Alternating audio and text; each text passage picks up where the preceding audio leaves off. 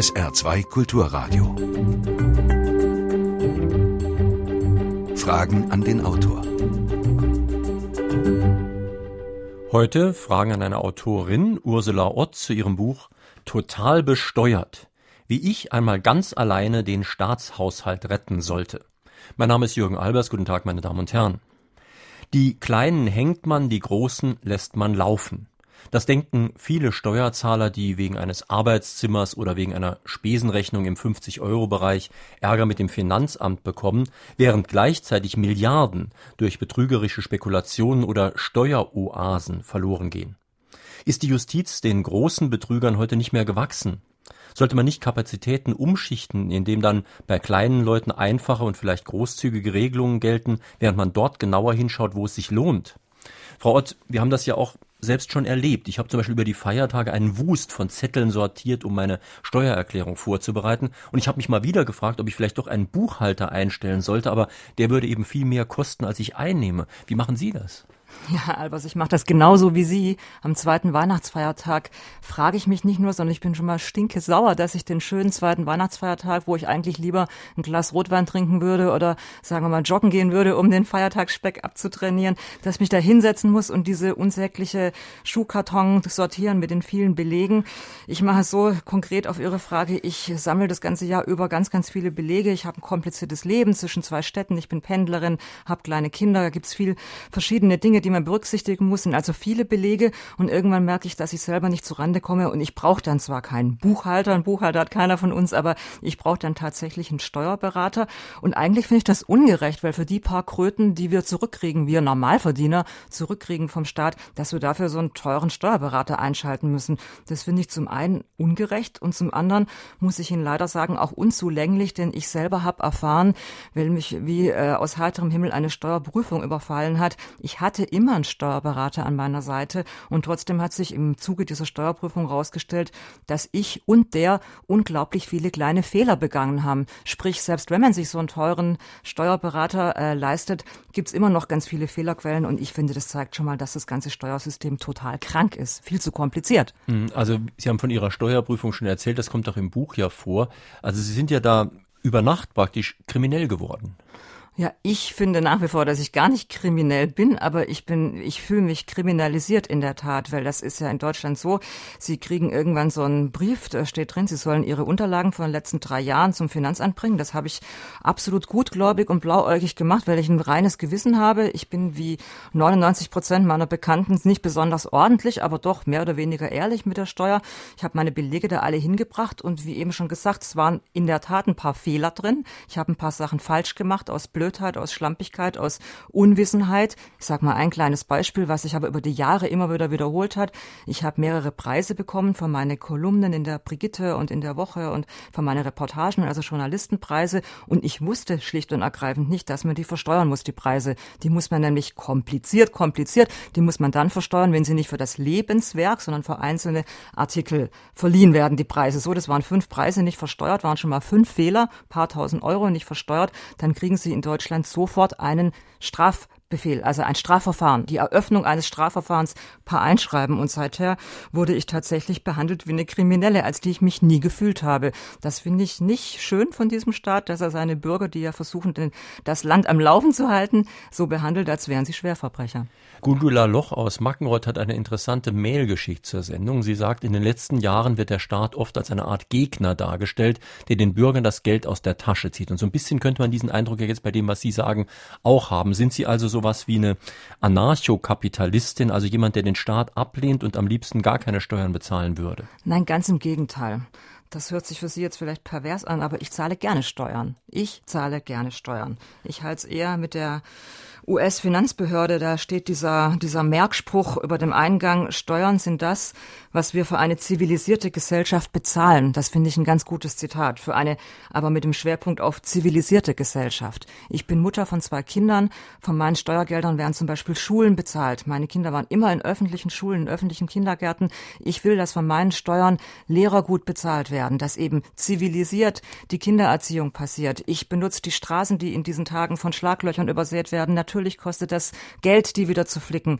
Ich benutze die Deutsche Bahn jeden Tag als Pendlerin. Ich will, dass die pünktlich fährt. Das kostet alles Geld und ich als Arbeitnehmerin will diesen Staat gerne am Laufen halten. Ich finde, es ist auch ein gutes Gefühl. Ich bin da auch stolz drauf, dass ich immer Geld verdient habe. Ich gehöre auch zu denen, die nie Geld vom Staat genommen haben. Ich habe immer gearbeitet, auch als die Kinder klein waren.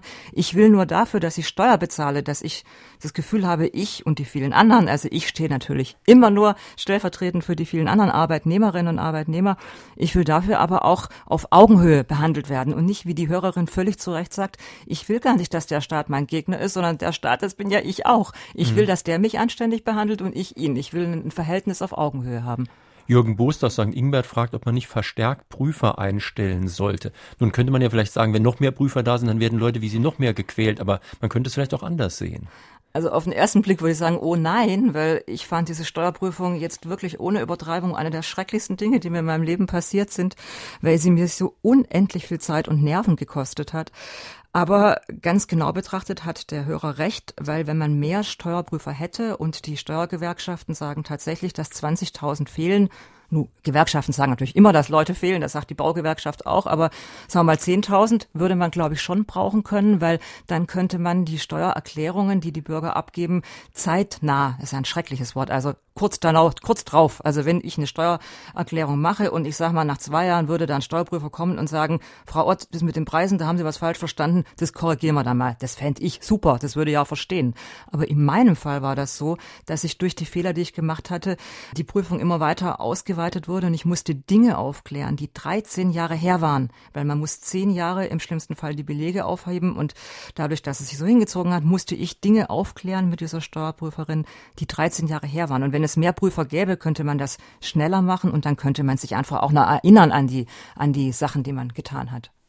Meine Damen und Herren, wir sprechen in Fragen der Autorin auf SR2 Kulturradio und D-Radio Wissen heute Morgen mit Ursula Ott zu ihrem Buch Total besteuert, erschienen bei DTV, Preis 7,90 Euro. Hören wir mal den ersten Anruf. Mein Name ist Rudi Müller und ich rufe aus Pirmasens an und wollte fragen, ob wir uns steuertechnisch und abgabentechnisch nicht zu Tode verwalten. Jede Firma, jede Branche, jeder Mann privat verdient doch unterschiedlich. Hier liegt doch eine Chance.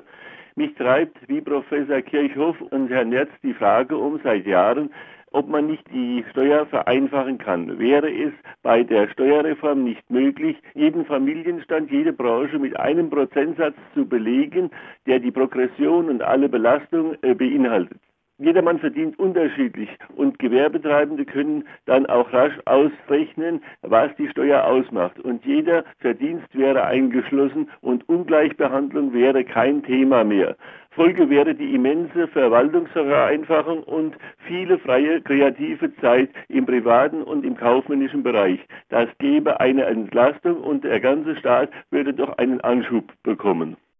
Da sprechen Sie mir aus dem Herzen. Genau das ist das Anliegen meines Buches. Ich finde, es muss radikal vereinfacht werden. Ich glaube, dass Herr Kirchhoff auf dem richtigen Weg war. Allein aus dem Grund, dass kein Mensch mehr die jetzigen Änderungen und, und Verästelungen überhaupt überblickt. Die Steuerberater selber, die ja gut daran verdienen, die eigentlich kein Interesse daran hätten, dass es überhaupt eine Steuervereinfachung gibt.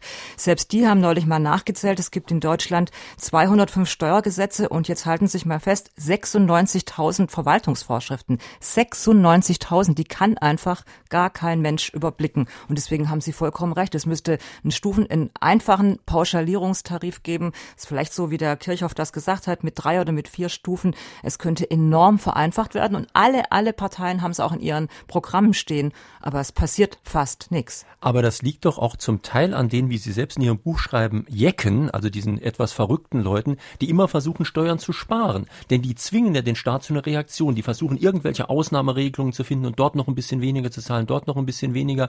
Und das führt natürlich als Reaktion des Staates dazu, dass man alles noch viel genauer aufschreiben muss. Ja, also da haben Sie recht. Ich finde, es hat auch keinen Zweck, nur auf den, den Staat, wer soll das auch sein, zu schimpfen, sondern wir alle natürlich versuchen auch zu tricksen. Und da ist jetzt die Frage, was ist Henne und was ist Ei? Wir Steuerbürger haben so ein diffuses Gefühl, es ist ungerecht. Wir sehen auch diese Wahnsinnsmilliardenbeträge, die an die Banken gehen, die an den Euro-Rettungsfonds gehen.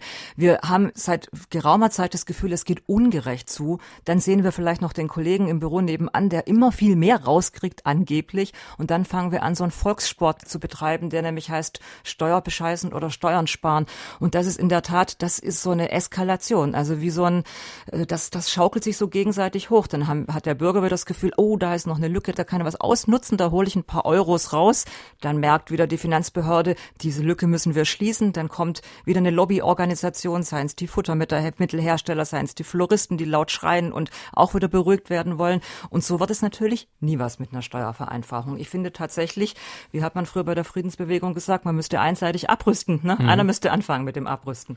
Eine ganz wichtige Frage, die Sie sich selbst gestellt haben, ist, woher kommt das ganze Geld zum Beispiel für die Hypo Real Estate oder für die Bankenrettung überhaupt und so weiter. Und Sie sagen, der Staat holt sich's bei mir.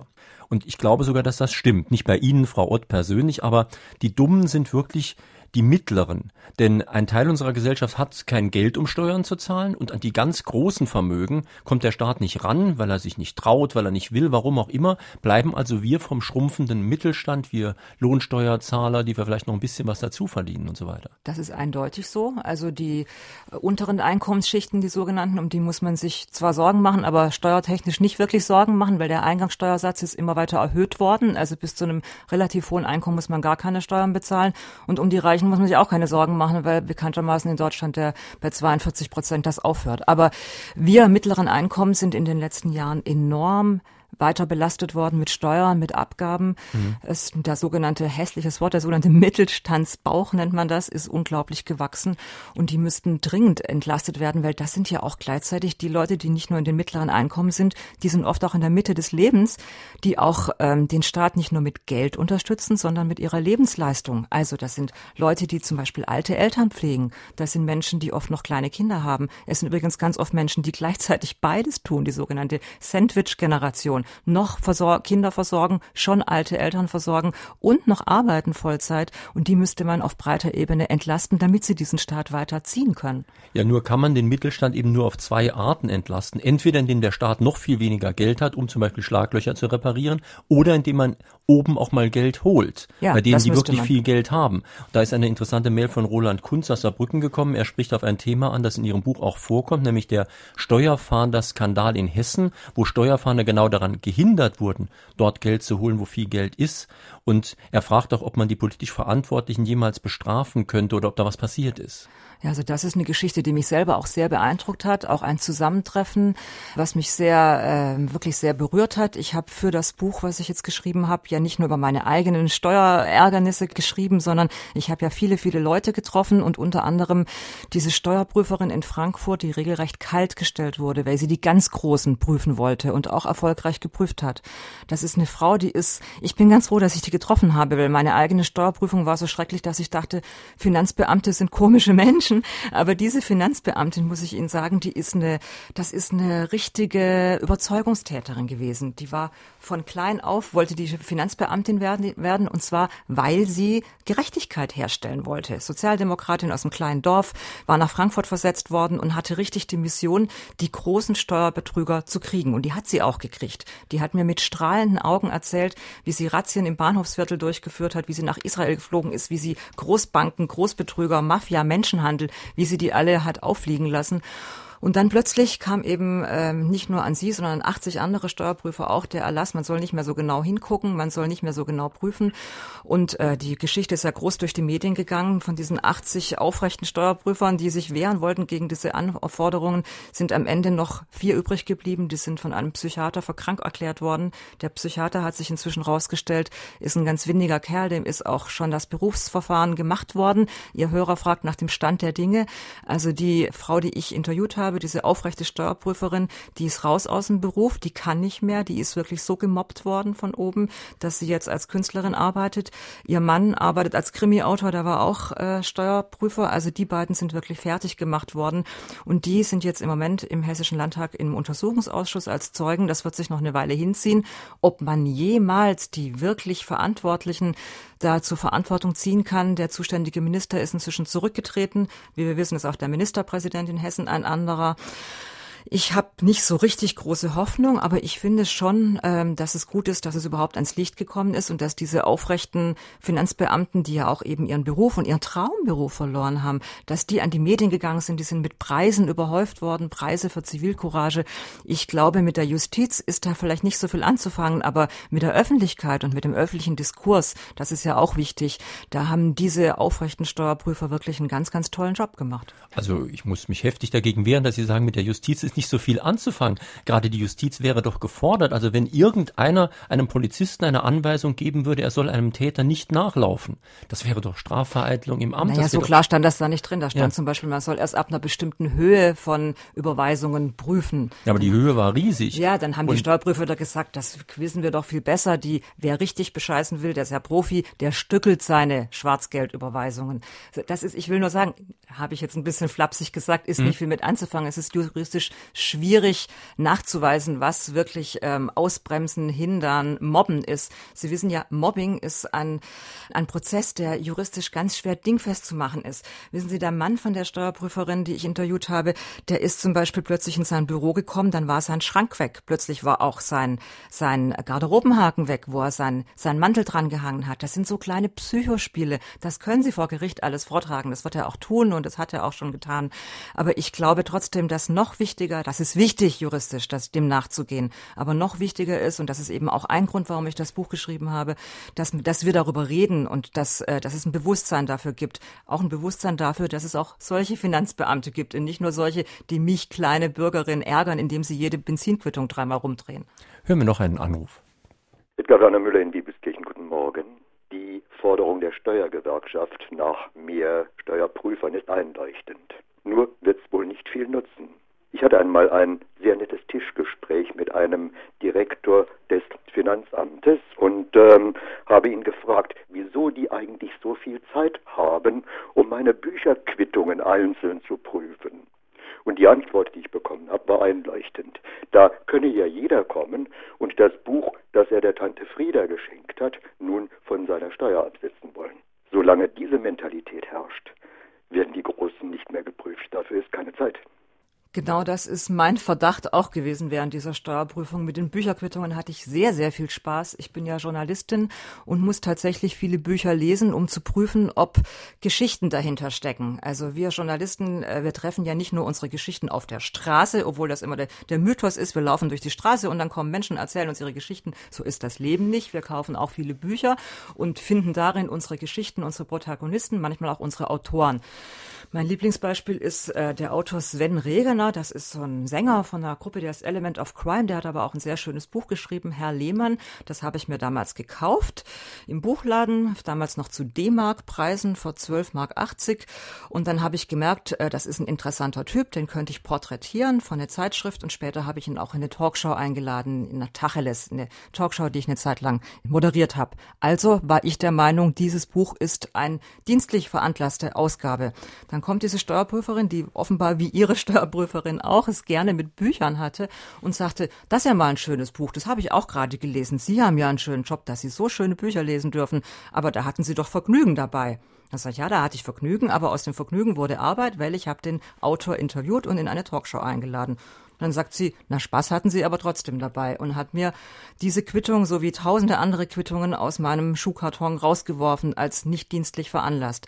Da geht's mir wie Ihnen, da denke ich, mein Gott, was hält die sich mit so einem Kleinquatsch auf? Und Sie müssen wissen, bei mir war diese Prüfung wirklich in diesem Jahr, als die Lehman Bank zusammengebrochen ist und da draußen, ich sage jetzt wirklich da draußen, weil ich saß da drinnen in diesem finsteren Finanzamt und habe über diese blöden Bücherquittungen gestritten und da draußen brach eine Bank nach der anderen zusammen und immer wurde sie gerettet mit dem Hinweis, diese Bank sei doch systemrelevant. Und ich dachte immer, Menschenskind, ich arbeite hier den ganzen Tag, ich halte den Laden auch am Laufen, ich bin auch systemrelevant. Wieso nervt die mich mit einer Bücherquittung für 12 D-Mark 80. Ist aber vielleicht so, dass manche Beamte sich einfach nicht vorstellen können, wie Journalisten oder überhaupt andere Leute in zugegebenermaßen privilegierteren Berufen leben. Denn ich meine, Sie könnten mir jetzt auch sagen, ich habe Ihr Buch mit einigem Vergnügen gelesen. Folglich war das gar kein richtiger Dienst. Eigentlich hätte ich es außerhalb der Arbeitszeit zu 50 Prozent lesen müssen, weil es mir Freude gemacht hat. Und da ich vorwiegend Bücher lese, die ich gerne lese, arbeite ich eigentlich überhaupt nicht. Ich glaube, es trifft nicht nur Journalisten. Also mir hat ein Steuerberater erzählt, der hat einen Klienten, der inszeniert Opern und der hat natürlich ab und zu Opernbesuche von anderen Inszenierungen abgesetzt. Also wenn der in Köln eine Oper inszeniert, dann muss der sich schon mal in Wien eine ähnliche Inszenierung angucken. Hat die Steuer, die Finanzbeamtin gesagt, ja Oper, da gehe ich auch immer hin, das ist aber mein Vergnügen. Sagt der Steuerberater, ja, aber mein Mandant ist ja ein Opernregisseur. Dann hat sie am Ende als Kompromiss gesagt, na gut, also wenn der jetzt Fidelio in Wien anguckt und nachher Fidelio in Köln inszeniert, dann kann er Fidelio in Wien absetzen. Was natürlich völlig blöde ist, weil ich als Opernbesucherin will ja eigentlich, dass der sich auch mal was anderes anguckt, wenn er nach Wien fährt. Also diese Kleinlichkeit verbunden mit dem, was Sie sagen, Herr Albers, dass die Lebenswelten so unterschiedlich sind.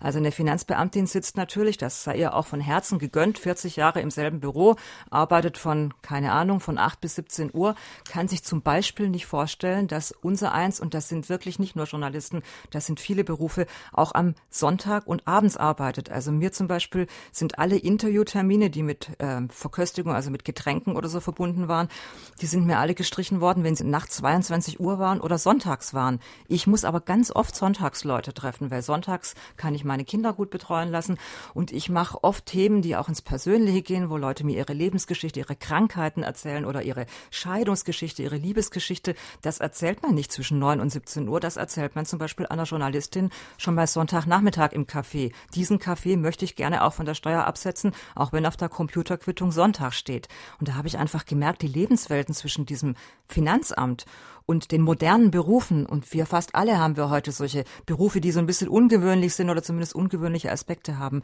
die Diskrepanz ist riesig. Noch eine Frage an die Autorin Ursula Ott. Gibt es eigentlich Länder, sagen wir mal vergleichbare Länder mit Deutschland, Industrieländer, die ein solches reformiertes Steuersystem haben, wo es also wirklich eine Vorbildfunktion gäbe für uns. Das ist die eine Frage. Und die andere, stimmt es, dass 80 Prozent der Steuerliteratur oder 70, 80 Prozent, die Zahl geistert immer durch die Medien, über deutsche Steuern geschrieben wurde, was ja auch Bände sprechen würde wörtlich für unsere komplizierte Steuergesetzgebung. Die zweite Frage ist einfach zu beantworten. Diese Zahl geistert in der Tat durch alle Internetforen. Die Zahl ist Quatsch. Diese 80 Prozent Zahl kann man nicht erhärten. Ich habe mein Buch extra, damit mir nicht damit mir diesmal wirklich kein Fehler passiert, dokumentieren lassen von einer sehr guten Dokumentarin, die alle Zahlen gecheckt hat. 80 Prozent kann man nicht sagen. Was man sagen kann, ist, dass der Bundesrechnungshof einen Bericht gemacht hat über Effizienz und Transparenz des, der Steuersysteme. Da sind 102 Staaten untersucht worden, 102 Staaten, und da ist Deutschland auf dem letzten Platz. Also wir sind das uneffizienteste Land, was Steuergesetzgebung angeht. Aber diese 80 Prozent Zahl, das ist manchmal bei Medien so, die wird immer weitergereicht. Ihre erste Frage finde ich sehr interessant. Mit anderen Ländern. Welche anderen Länder machen es besser? Also ich habe gerade schon gesagt, alle anderen Länder machen es besser, wenn man dem Bundesrechnungshof glaubt. Aber ganz konkret hatte ich eine sehr interessante Begegnung. Ich war zu einer Talkshow eingeladen zu meinem eigentlichen Thema. Ich schreibe sehr viel über Kinder und, und Kinder und Familie und Kinderbetreuung und saß, wie man beim Fernsehen so sitzt, in der Maske und habe gewartet, bis ich drankomme und saß neben einer Schweizer Kollegin, die sich mit den ähnlichen Themen wie ich befasst. Die hat auch kleine Kinder, schreibt auch über Liebe und Kindererziehung. Und der habe ich erzählt, dass ich diese Steuerprüfung habe und die hat gesagt, eine Steuerprüfung? Du in deinem Einkommens, du bist doch keine Großbank und so. Jedenfalls mit der habe ich mich so ein bisschen angefreundet. Die heißt Maja Onken, eine sehr äh, nette Schweizer Buchautorin. Und dann habe ich angefangen, über die Schweiz zu recherchieren. Und wenn ich in der Schweiz leben würde, ich als Autorin mit zwei kleinen Kindern, so wie eben die Kollegin Maya das äh, tut, dann würde es sofort vonstatten gehen, dass ich einmal im Jahr einen halben Tag investieren würde, um Formulare auszufüllen. Und wenn dann die Steuerprüferin oder die, die Finanzbeamtin das Gefühl hätte, da stimmt was nicht, dann würde die einfach mal bei mir anrufen und sagen, passen mal auf, Frau Ott, an dem einen Unterlage, da kommt mir was komisch vor. Und dann würde die sich mit mir unterhalten und dann würde die, dann würde man das korrigieren und dann wäre die Steuererklärung erledigt. Und nicht so wie in Deutschland eine riesen Maschine mit, mit Einschreiben, Rückschein, Strafverfahren, äh, ganze Abteilungen werden beschäftigt. Also es gibt mindestens ein Land, nämlich die Schweiz, die das sehr viel transparenter und natürlich kundenfreundlicher hat. Denn mein Gott, da machen wir uns mal nichts vor. Die Schweiz, die lebt vom Geld. Die Schweiz äh, ist ein Bankenland, deswegen ja, wird das ist aber auch der springende Punkt. Ja. Und das haben Sie in Ihrem Buch ja sehr schön beschrieben. Die gehen dann mit den Steuerzahlern sehr gut um, weil sie ein Bankenland sind. Ja. Umgekehrt gehen wir mit Autosündern gut um, weil wir ein Autoland sind. Denn die Autofahrer werden in der Schweiz wieder viel härter Ja, behandelt. das war das Lustige. Ich habe die Kollegin, die Schweizer Kollegin, dann nochmal getroffen in Zürich, um sie genauer zu interviewen und auch ihre Steuerberaterin zu interviewen. Und als sie nach Zürich kam zu unserem Treffen, war sie total genervt, weil sie durch eine Radarfalle gefahren war. Das kann uns ja bei Gott in Deutschland auch passieren. Aber sie sagte, dass die Strafen horrend sind in der Schweiz, dass die Autofahrer, so wie bei uns die Steuerbürger, unheimlich schnell kriminalisiert werden.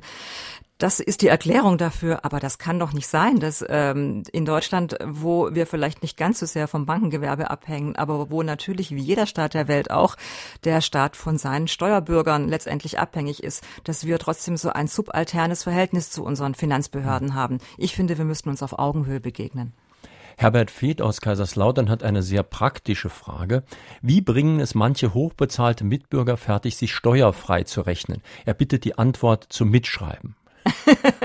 Nur bin ich keine Steuerberaterin, aber ich glaube, da reicht es, wenn wir unsere Stars angucken. Ich glaube, die, die das perfekt beherrschen, sind unsere Formel-1-Fahrer, unsere Sportler. Die melden sich nämlich einfach im Ausland an und dann bezahlen sie gar keine Steuer mehr. Das finde ich nicht richtig. Ich finde auch nicht gut, dass wir die, dass wir das so hinnehmen als Fernsehzuschauer, dass wir das toll finden, dass die sich einfach in der Schweiz oder im Luxemburg, in Monaco, was weiß ich, wo die sich anmelden. Ich glaube, das ist die einfachste Methode. Mhm. Also, Aber wenn wir schon beim Thema Steuergerechtigkeit sind, Sie haben in Ihrem Buch einen schönen Vergleich zwischen der Commerzbank und einem kleinen Schlosser, die beide in Probleme waren. Und Sie sagten ja eben schon, dass Sie festgestellt haben, dass Sie leider nicht systemrelevant sind, obwohl Sie de facto sehr wohl systemrelevant sind, aber das glaubt Ihnen keiner. Ja, das ist eine große Ungerechtigkeit, die auch vom Bund der Steuerzahler immer wieder moniert wird, aber da ändert sich offenbar gar nichts dran, dass nämlich die Großzügigkeit des Staates gegenüber Großbanken sehr ausgeprägt ist. Also um die Commerzbank als Beispiel zu nehmen, die hat das Geld ja nicht etwa überwiesen gekriegt, sondern die hat das ja gestundet gekriegt und sollte nach einem Jahr das zurückbezahlen und hat im November gemerkt, sie kann das nicht zurückbezahlen, dann ist es einfach nochmal verlängert worden, die Frist. Einfach mal so, weil das ja wichtig ist, die Commerzbank, systemrelevant. Und zur selben Zeit, also während der Bankenkrise, gab es so einen Fall in Nordrhein-Westfalen von einem kleinen Handwerker, der eine Steuernachzahlung bekommen hat und der aber eben mitten in der Krise auch ein Problem hatte, denn nicht nur die Banken, wir alle hatten ja ein Problem. Die Handwerker haben unheimlich oft ihre Rechnungen nicht bezahlt gekriegt. Und der hat beim Finanzamt darum gebeten, dass er das gestundet kriegt, dass er seine Steuerschuld äh, also abstottern kann. Hat das Finanzamt gesagt, geht nicht, äh, muss jeder Zahl, das Finanzamt ist dann ja gnadenlos, mit jedem Tag, wo man zu spät bezahlt, muss man sechs Prozent Säumniszinsen bezahlen und so. Und das ist eben ungerecht. Man müsste äh, zumindest in der Krise, aber überhaupt müsste man sehr viel großzügiger und kulanter mit den ganz normalen Steuerzahlern umgehen. Will der Staat bzw. die Parteien überhaupt Steuerehrlichkeit? Diese Frage muss man sich stellen, wenn man erfährt, wie erfolgreiche Steuerprüfer aus dem Verkehr gezogen werden. Ja, ich will mal den Glauben nicht verlieren, ne? Aber Sie haben Staat doch ihr, in Ihrem Buch gegen Ende das Beispiel, dass man sagt, gleiches Recht im Föderalismus ist es halt so, kommst du nach Köln, dann bist du schön blöd zum Beispiel, während es andere Standorte gibt, wo man, ich zitiere wörtlich, geschmeidiger ist. Also Baden-Württemberg und Hessen wurden da zum Beispiel genannt. Ja, das ist auch eine äh, große Ungerechtigkeit, die vom Bundesrechnungshof immer wieder moniert wird. Es kann ja nicht sein, dass es von der Postleitzahl abhängt, ob ich geprüft werde oder nicht. Ist aber so. Es gibt Bundesländer, da ist die Wahrscheinlichkeit, dass ein das Pech erwischt, dass man geprüft wird, die ist gleich null. Und es gibt Bundesländer, da werden einfach durch die Zahl der Steuerprüfer und durch die Zahl der Prüfungen, da wird man drei- und viermal so oft geprüft. Und schlaue Steuerberater wissen das. Es gibt so Landkarten, die die an der Wand hängen haben. Das geht bis in die Finanzamtsbezirke rein, wo die dann quasi ihren Mandanten sagen, meld deine Firma mal lieber in 37845 Pusemuckel an, weil da ist passiert ganz selten was. Aber das hat ja mit Gerechtigkeit nichts zu tun. Schon, schon allein deswegen ungerecht, weil ich als klein doof das ja gar nicht weiß. Ich kann ja meine Ansiedlungspolitik, ich bin ja eine One-Man, eine One-Woman-Show, ich kann ja mein Leben nicht danach richten, wo die schärfsten Steuerprüfer sind. Ein Hörer aus Osnabrück, Heinrich Heine, hat eine Mail geschickt. Er will noch was ergänzen. Ich bin in einem Steuerbüro tätig, schreibt er, und hatte mal folgenden Fall. Bei einer Steuererklärung eines Mandanten wurden Ausgaben für eine vermietete Wohnung von mir angesetzt. Die Frau vom Finanzamt war nicht damit einverstanden und beendete das Gespräch mit, da muss ich wohl mal vorbeifahren und nachschauen. Es ging um 50 Euro Ausgaben und damit steuerliche Auswirkungen im Bereich von 15 Euro. Das ist also auch dieser Klein-Klein-Krieg. Dieser Kleinkrieg. Ja, und da wissen Sie, was da auch manchmal eine Rolle spielt. War bei meiner Prüfung zum Beispiel so, da spielt auch so ein bisschen Sozialneid eine Rolle. Ich habe tatsächlich auch eine Eigentumswohnung. Die gehört natürlich überwiegend der Bank, die ist hochverschuldet. Aber das Einzige, was ich habe, mein ganzer Stolz ist diese Eigentumswohnung. Und um diese Wohnung hat diese Steuerprüferin ewig gestritten. Hat behauptet, die sei im Wert gestiegen. Und das Arbeitszimmer, was ich da gehabt hätte, sei in der Zeit, in der ich zu Hause gearbeitet habe. Ich habe während der Kleinkinderphase mein Arbeitszimmer in der Wohnung gehabt. Da sei das um 100 Prozent im Wert gestiegen. Und dann kam eben irgendwann dieser Satz, na, ich hätte auch gern so eine schöne Wohnung wie Sie, aber ich habe eine alte Mietwohnung. Also da scheint auch so eine Sozialneidgeschichte eine Rolle zu spielen. Und da muss ich Ihnen sagen, das geht gar nicht. Also ich mhm. bin jetzt auch nicht neidisch auf deren Job, weil die eine Beamtenpension kriegt und einen sicheren Arbeitsplatz, den ich zum Beispiel nicht habe. Ich finde, die, die müssen ihren Job völlig leidenschaftslos tun, auch wenn es um Eigentum geht. Hören wir den nächsten Anruf. Bewertet es die Autorin als einen Fortschritt, dass die Steuererklärung zukünftig alle zwei Jahre erstellt wird. Unwissenheit schützt vor Strafe nicht, das mussten schon viele sogenannte Steuerbürger erfahren. Letztendlich ist es doch eine Spirale der Juristerei auf beiden Seiten. Kann es hier jemals einen Ausweg geben und wer ist da zuständig, das Volk oder die Politik? Das sind zwei Fragen. Also mit der Zweijahresfrist, ich glaube, das kommt sehr darauf an, ob man Steuern nachzahlen muss oder Steuern zurückkriegt. Also wenn man viel Steuern zurückkriegt nach der Steuererklärung, dann ist es natürlich eine Milchmädchenrechnung mit den zwei Jahren, weil dann hat das Finanzamt einen Zinsvorteil. Also und wenn Sie das mit dem Geld rechnen, zum Beispiel, weil Sie vielleicht Ihren Vor allem, Jahresurlaub... wenn Sie von sechs Prozent Zinsen ausgehen, die genau. kein normaler Mensch bekommt. Ja, eben, genau. Also dann finde ich, ist uns mit diesen zwei Jahren nicht so richtig viel geholfen. Bei Leuten, wo es eh nur ein paar Euro geht, da finde ich das sinnvoll, nur alle zwei Jahre diese lästige Sortiererei zu machen. Aber den ganz großen Wurf, muss ich ehrlich sagen, finde ich das nicht. Überhaupt, hm. was jetzt im Moment als Steuervereinfachung durchgeht, das ist wirklich ein ganz großer Witz. Das sind irgendwie drei, vier kleine Paragraphen, die Sie ändern wollen. Ich finde, es müsste wirklich einer den gordischen Knoten durchschlagen. Jetzt sagen Sie, wer soll das tun? Ja, das kann letztendlich nur eine amtierende Bundesregierung, ein amtierender Finanzminister tun. Und wir als Bürger können das tun, was wir in jeder Demokratie tun können. Wir können die richtigen Parteien wählen. Wir können das im Wahlkampf zum Thema machen. Wir können versuchen, unsere Stimme zu erheben, wie es im politischen Diskurs bei allen anderen Themen auch ist. Hm. Ja, und man müsste doch vielleicht dazu kommen, dass man Leute, die deutlich ungleich sind, auch ungleich behandelt, wie das eigentlich angemessen ist. Sie haben vorhin diese äh, Zehn-Jahresfrist angesprochen. Das heißt, dass man zehn Jahre lang Belege aufheben soll. Ich kann Ihnen ehrlich sagen, ich wüsste überhaupt nicht mehr, was vor neun Jahren war. Ich wüsste auch nicht, was vor sieben Jahren war. Ich finde, es ist eine Unverschämtheit, das bei kleinen Privatleuten zu verlangen. Es ist keine Unverschämtheit beim Saarländischen Rundfunk. Der hat ein Aktenarchiv, der hat überhaupt eine ordentliche Buchhaltung und so weiter. Bei einem größeren Betrieb ist es keine große Sache. Die haben ihre Leute, die das machen. Aber ein kleiner Unternehmer, der vielleicht zwei, drei Angestellte hat, der hat schon Schwierigkeiten, eine Ein-Mann-Frau-Betrieb, wie Sie das zum Beispiel machen, kann das gar nicht auf die Reihe kriegen. Also bei uns hatte das absurde Folgen. Ich sollte zum Beispiel aufklären, warum mir 1996, so weit ging das zurück, warum ich einen neuen Laptop gekauft habe, ohne den alten zu verkaufen. Da war mir der alte Laptop aber tatsächlich auf den Boden gefallen. 97 war das. Da hatte ich ein kleines Kind bekommen. Ich hatte auf einem, auf einem Arm hatte ich das Baby, auf dem anderen Arm hatte ich den Laptop. Der war mir im Treppenhaus runtergefallen. Habe ich mir einen neuen gekauft. Dann ist ja, wie ich vorher gesagt habe, sofort Kriminalisierung, Misstrauen, Misstrauen. Die Steuerprüferin und dachte, ich hätte den alten schwarz verkauft und nicht versteuert.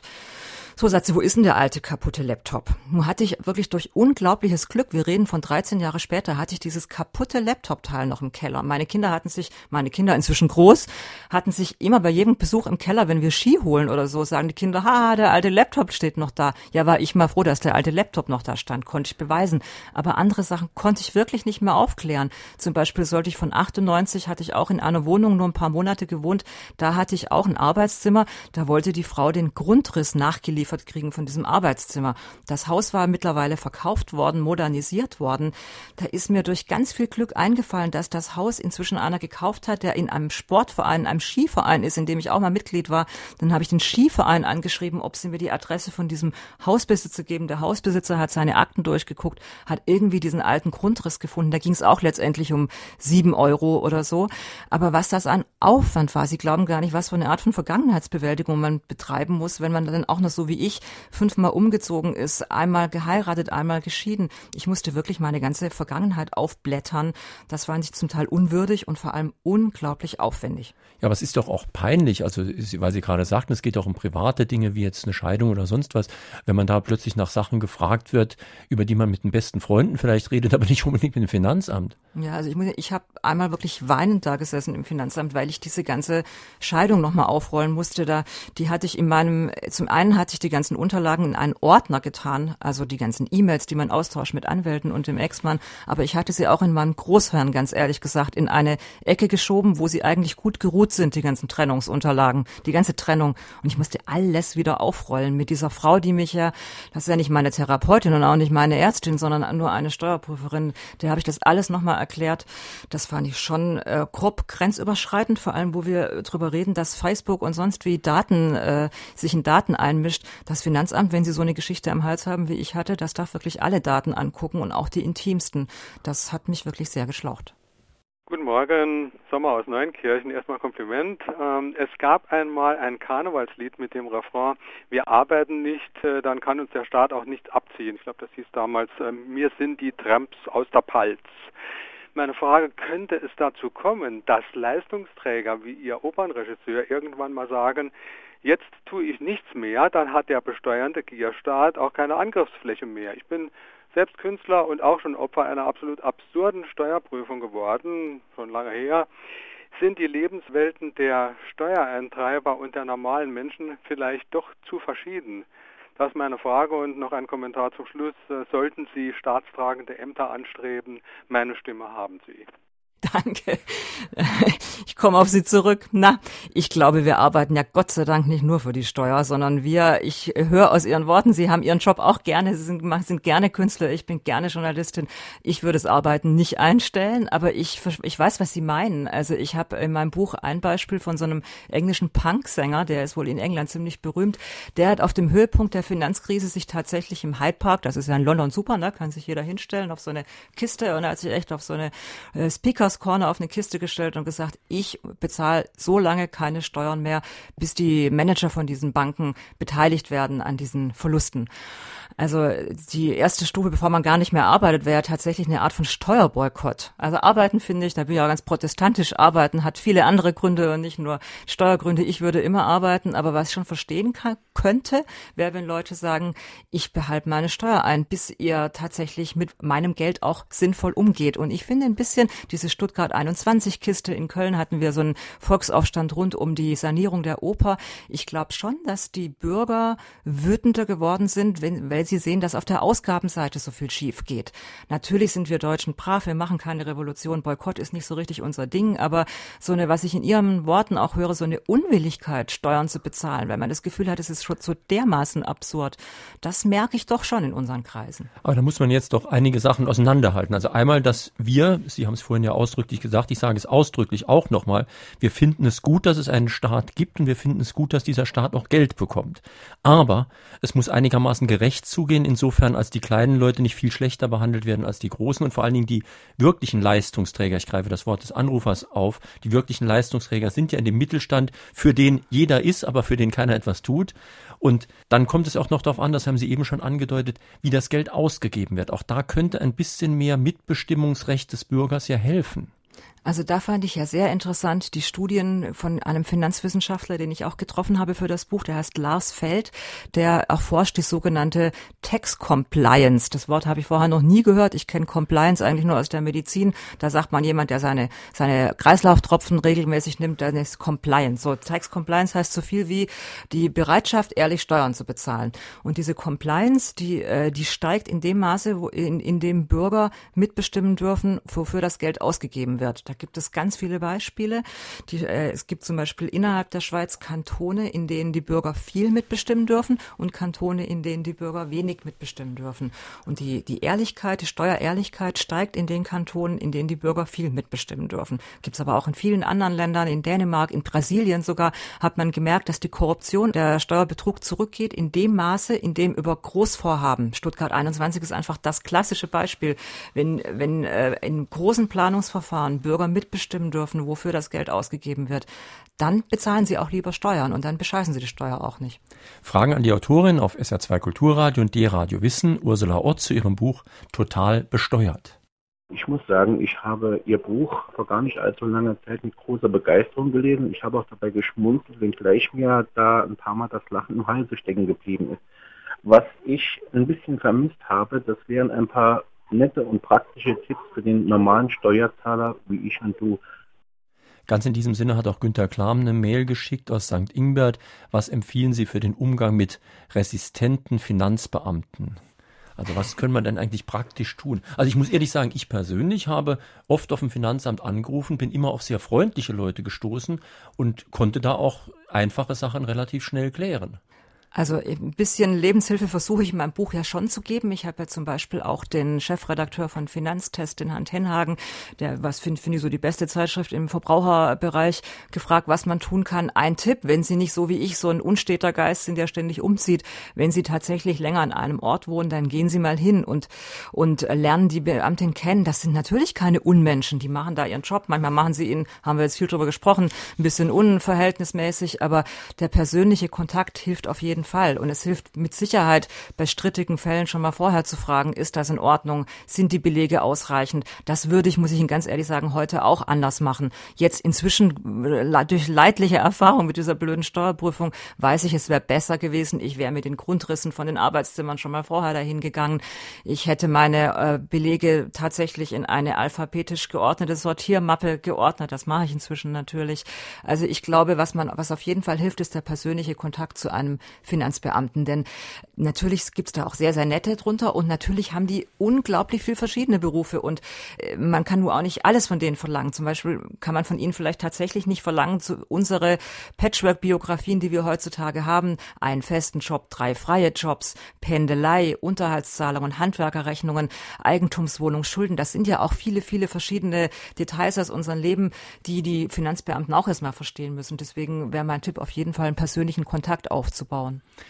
Aber man müsste irgendwie, wobei ich nicht ganz weiß, wie das geht, denn ein Rechtsstaat bedeutet ja auch, dass der kleine Betrug auch geahndet werden muss wie der große Betrug.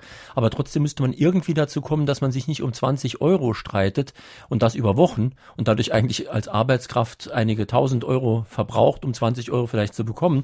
Und Sie haben in Ihrem Buch mehrere Beispiele von wirklich kleinen Betrieben, wo sehr intensiv geprüft wurde. Eine Musikkneipe ist mir in Erinnerung, die in einem Bunker irgendwo im Osten gemacht wurde und wo auch durch die Steuerprüfung wirklich die unglaublichsten Sachen rausgekommen sind. Äh, das fand ich das krasseste Beispiel. Das sind zwei junge Männer, die äh, bei der Wende äh, 18 waren und voller Tatendrang, also zwei Ostbürger im Osten von Deutschland und eigentlich eine super Idee hatten. Die haben nämlich eben in einem alten Stasi-Bunker eine Kneipe aufgemacht, die immer noch erfolgreicher wurde, weil die mitten im Wald war, konnte man da laut Musik machen und Open-Air-Festivals machen, Kabarett, Kleinkunst machen. Der Laden brummt bis heute, bis zu dem Tag, an dem die eine Steuerprüfung gekriegt haben, wo ihnen äh, ähnlich wie bei mir, sofort unterstellt wurde, 120.000 Euro hinterzogen zu haben. Die haben am Ende fast nichts nachbezahlt. Die waren, die beiden jungen Männer haben nämlich BWL studiert. Das sind richtige Musterstaatsbürger geworden. Die hat, die konnten besser als ich nachweisen, dass sie alles richtig gemacht haben. Aber wie Sie sagen, da war eine Kleinigkeit am Werk. Da wurden zum Beispiel Yogi-Teebeutel. Yogi-Tee, das ist so ein, so ein Tee, den man mit Milch aufkocht, wo man aus einem Beutel relativ viel Tee machen kann. Da hat tatsächlich diese Finanzbeamte sich nicht entblödet, diese Teebeutel aufzuschneiden und nachzuwiegen und zu gucken, ob man nicht noch mehr Teetassen hätte verkaufen können. Oder von Open Air Festivals zum Beispiel haben die die Zahl der Servietten, die die beiden Jungs bei Metro eingekauft hatten, haben die gesagt, na ja, pro Serviette wird er ja wohl eine Portion Pommes verkauft haben. Der hat aber 1000 Servietten gekauft und nur 500 Pommes verkauft. Dabei weiß wirklich jeder von uns, der jemals auf einem Kleinkunstfestival war, dass man auf so einer Bierbank schon mal fünf Servietten nimmt und über eine nasse Bank drüber wischt. Mit so einem Quatsch haben die so wie ich ein Jahr zugebracht, völlig zu Unrecht. Und das sind so Dinge, die einfach, die lähmen auch jeden Unternehmergeist. Und wir wollen doch, dass die Leute Existenzen aufbauen und mutig sind. Einen schönen guten Morgen, Krämer aus Saarbrücken. Ich hätte zwei Fragen. Die eine wäre, alle Bundestagsabgeordneten erhalten eine steuerfreie Pauschale und die müssen nicht nachweisen, wofür sie das ausgeben. Wie lässt sich sowas erklären? Und die zweite Frage wäre, es geistert immer durch die Presse oder durch die Parteien, dass wir so ein kompliziertes Steuersystem hätten. Für mich als Arbeitnehmer ist das Steuersystem eigentlich ganz einfach. Mein Arbeitgeber führt die Steuern ab, ich mache eine Steuerrückerklärung mit wenigen Angaben und schon bin ich fertig. ist unser Steuersystem nicht deswegen so kompliziert, weil die Reichen oder die gut Verdienenden möglichst viel absetzen können. Zu Ihrer ersten Frage. Die Bundestagsabgeordneten haben ein paar Privilegien. Ich finde das ganz in Ordnung. Was dahinter steckt historisch ist, dass sie nicht korrupt sein sollen, nicht anfällig sein sollen. Deswegen werden sie relativ gut bezahlt. Wobei man sagen muss, Industriemanager verdienen sehr, sehr viel mehr als Politiker. Sie haben, äh, kriegen, müssen ihre Strafzettel nicht bezahlen und sie haben eine Pauschale. Sie dürfen auch ein bisschen rumreisen, geht ja auch gerade durch die Medien. Mir persönlich macht das nichts. Ich finde, die sollen schon ganz gut gestellt äh, sein, die Abgeordneten. Dann sind sie auch nicht anfällig vor Bestechung und sonstige Vorteilsnahme. Das hält sich in Deutschland alles noch in Grenzen. Also ich persönlich habe da jetzt nicht so ein Problem mit. Das Zweite, was Sie ansprechen mit der Einkommensteuer, da haben Sie total recht. Also als Einkommensteuerzahler ist man in diesem Land absolut der Doofe. Da kann als man Lohnsteuer. Äh, als Entschuldigung, als Lohn, Entschuldigung, als Lohnsteuerzahler können Sie fast gar nichts absetzen. Und ähm, das habe ich ja vorher gesagt, die Spirale wird tatsächlich angeheizt durch die, die den letzten Cent noch absetzen wollen. Da können Sie selber an der Spirale äh, gar nicht mitdrehen. Das ist auch ungerecht. Wobei es einerseits natürlich auch daher kommt, dass einfach auch alles viel komplizierter geworden ist. Es ist ja heute geradezu erwünscht, auch von der Politik, dass man eben nicht nur einen Beruf hat und den womöglich noch ein Leben lang. Wir sollen ja alle in allen möglichen Berufen arbeiten, sehr flexibel sein, umziehen, Jobs suchen, Teilzeitarbeit und so weiter machen. Und das muss ja dann sehr kompliziert werden. Das finde ich eben auch den großen Widerspruch. Also da finde ich meine Biografie typisch für Millionen von, von Frauen, zum Beispiel von berufstätigen Müttern. Der Staat hat mir immer, seit ich denken kann, gesagt, äh, man soll Work-Life-Balance herstellen, man soll auch mal zu Hause arbeiten, man soll zu unregelmäßigen Arbeitszeiten sich verfügbar halten für diesen Arbeitsmarkt. Man soll eben auch ähm, Steuern bezahlen in der Zeit, wo die Kinder noch klein sind. Also ich mache mal ein Beispiel. Ich habe zum Beispiel als die Kinder ganz klein waren, habe ich mir verstärkt Themen gesucht als Journalistin, wo die Kinder mit einbezogen werden konnten. Ich habe zum Beispiel für Fokus eine Serie geschrieben, dass man mit Kindern in die Großstadt fährt und mit denen so Museen besucht. Dann bin ich nach Hamburg gefahren mit meinem kleinen Sohn und habe mit dem so ein äh, Wissensmuseum besucht und habe eine Nacht auf einem Feuerschiff übernachtet. Die habe ich versucht von der Steuer abzusetzen. Darüber habe ich eine ganze Serie geschrieben in Fokus. Dann sagt diese, dann sagt diese Steuerprüferin, ja, auf dem Ticket steht ja ihr Kind da auf dem Bahnticket. Das Kind kostet zwar nichts, aber das Kind muss auf dem Bahnticket eingetragen sein. Da sage ich, ja klar, das haben Sie in der Geschichte ja auch gelesen in Fokus. Das ist eine sogenannte Ich-Geschichte. Da steht mein Kind. Hätte ich denn, da, na sagt sie, aber eigene Kinder auf dem Ticket ist grundsätzlich Privatvergnügen. Da sage ich ja, hätte ich es am Dammtorbahnhof zur Adoption freigeben sollen und ein anderes Kind kidnappen und mit dem das Museum besuchen und das Feuerschiff, dann sagt sie ja, für die Steuer wäre es besser gewesen. Verstehen Sie, das ist einfach so ein Quatsch, dass die, dass von uns verlangt wird, dass wir flexibel sind von uns Bürgern, aber der Staat da überhaupt gar nicht hinterherkommt mit diesen modernen Lebenswelten. Sonne Nierenberg aus Nalbach. Ich habe eigentlich nicht direkt eine Frage, sondern nur einfach mal den Vorschlag, äh, den Finanzbeamten auch ein bisschen Verständnis entgegenzubringen. Also ich muss dazu sagen, ich bin weder selbst Finanzbeamtin noch ein großer Freund von äh, Finanzamt und Steuererklärungen, aber ähm, es ist so viel geschimpft worden über die Finanzbeamten, aber ich denke, die müssen ja auch nur irgendwelchen Vorgaben folgen, die ständig erneuert und geändert werden und ich muss sagen, ich weiß gar nicht, wie die da durchblicken und äh, wie gesagt, es sind Beamte, die folgen ihren Vorgaben, so dass ich denke, so allzu böse darf man manchmal mit einigen nicht sein. Ich bin ganz froh, dass Sie das sagen, denn äh, ich will überhaupt gar nicht den Finanzbeamten schlecht machen. Ich habe vorher selber gesagt, dass ich finde, die müssen, es müssen mehr eingestellt werden und die müssen die Arbeit auch leichter gemacht kriegen. Für die und für uns muss das Steuerrecht einfacher werden. Es gibt Finanzämter in Norddeutschland, die verschicken heutzutage schon Bescheide, wo drunter steht, wir empfehlen Ihnen Einspruch zu erheben, was so viel heißt wie, wir glauben selber, dass wir Fehler gemacht haben. Wir blicken nicht mehr durch. Das ist quasi die Bankrotterklärung. Die tun mir auch leid. Die blicken einfach selber auch auch nicht mehr durch. Und trotzdem muss ich Ihnen sagen, jeder Mensch hat auch eine Verantwortung auf dem Platz, an dem er sitzt und jeder Mensch hat auch einen Spielraum.